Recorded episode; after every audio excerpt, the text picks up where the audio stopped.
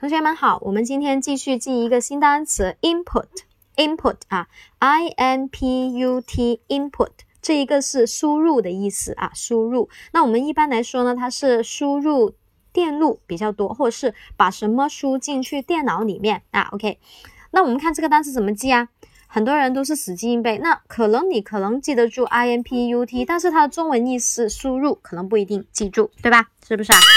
嗯，所以呢，我们怎么记才是记得最快的呢？啊，我们用组合的方法，我们用组合的方法，i n 我们可以把它看成是 in 在里面，对不对啊？那 p u t 是 put 啊，就是把它看成是一个单词，那两个单词组合在一起来去记，那就很快了啊。所以呢，把这个东西放进去里面，是不是就是输入的意思啦？嗯，同学们都记住了吗